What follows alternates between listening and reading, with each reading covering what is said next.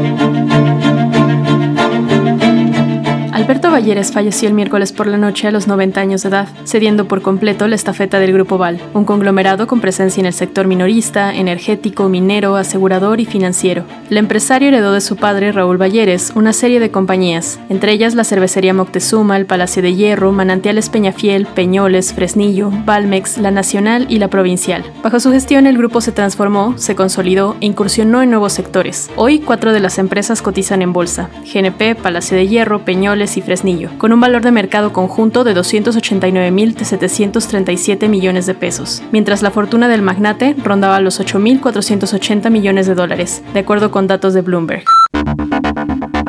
tomar las riendas del negocio tras la muerte de su padre en 1967, Alberto Valleres se desprendió de Cervecería Moctezuma y Peñafiel y en 1973 fusionó la Nacional y la Provincial en el Grupo Nacional Provincial GNP. Hoy la aseguradora cuenta con más de 4 millones de clientes en los ramos de vida, gastos médicos mayores, daños y autos, y su valor de mercado es de 28.015 millones de pesos. En cuanto a las mineras, Fresnillo es el principal productor de plata a nivel mundial y el más importante de oro en México. Tiene seis minas en operación: Fresnillo, Saucito, Siena, Herradura, Nochebuena y San Julián. De acuerdo con información de la empresa, sus concesiones mineras abarcan alrededor de 2.1 millones de hectáreas en México. Su capitalización de mercado es de 157.695 millones de pesos. Peñoles posee cuatro minas subterráneas en operación, Velardeña, Sabinas, Capela y Tizapa, de la cual posee 51%. De acuerdo con la firma, la producción de estas minas los ubica como el principal productor de contenidos metálicos de zinc y de plomo en México. Su valor de mercado es de 85.509 millones de pesos pesos.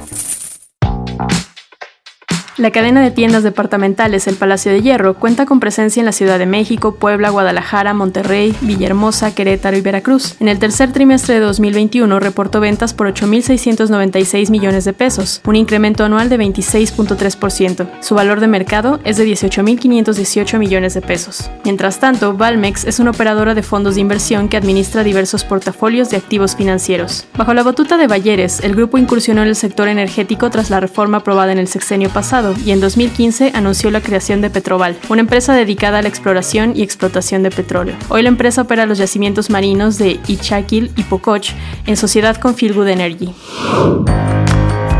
Apenas en abril de 2021, Valleres González decidió jubilarse a los 89 años tras estar 54 años al frente de Grupo Val y de todas las empresas a su cargo. En ese mismo mes, los consejos de administración de Profuturo y Palacio de Hierro nombraron a su hijo, Alejandro Valleres Gual, como nuevo presidente del conglomerado de empresas, mientras que Valleres González fue designado como presidente honorario vitalicio del Consejo de Administración de ambas compañías. Incluso el presidente López Obrador consideró positiva la transición en la presidencia de Grupo Val y de sus empresas.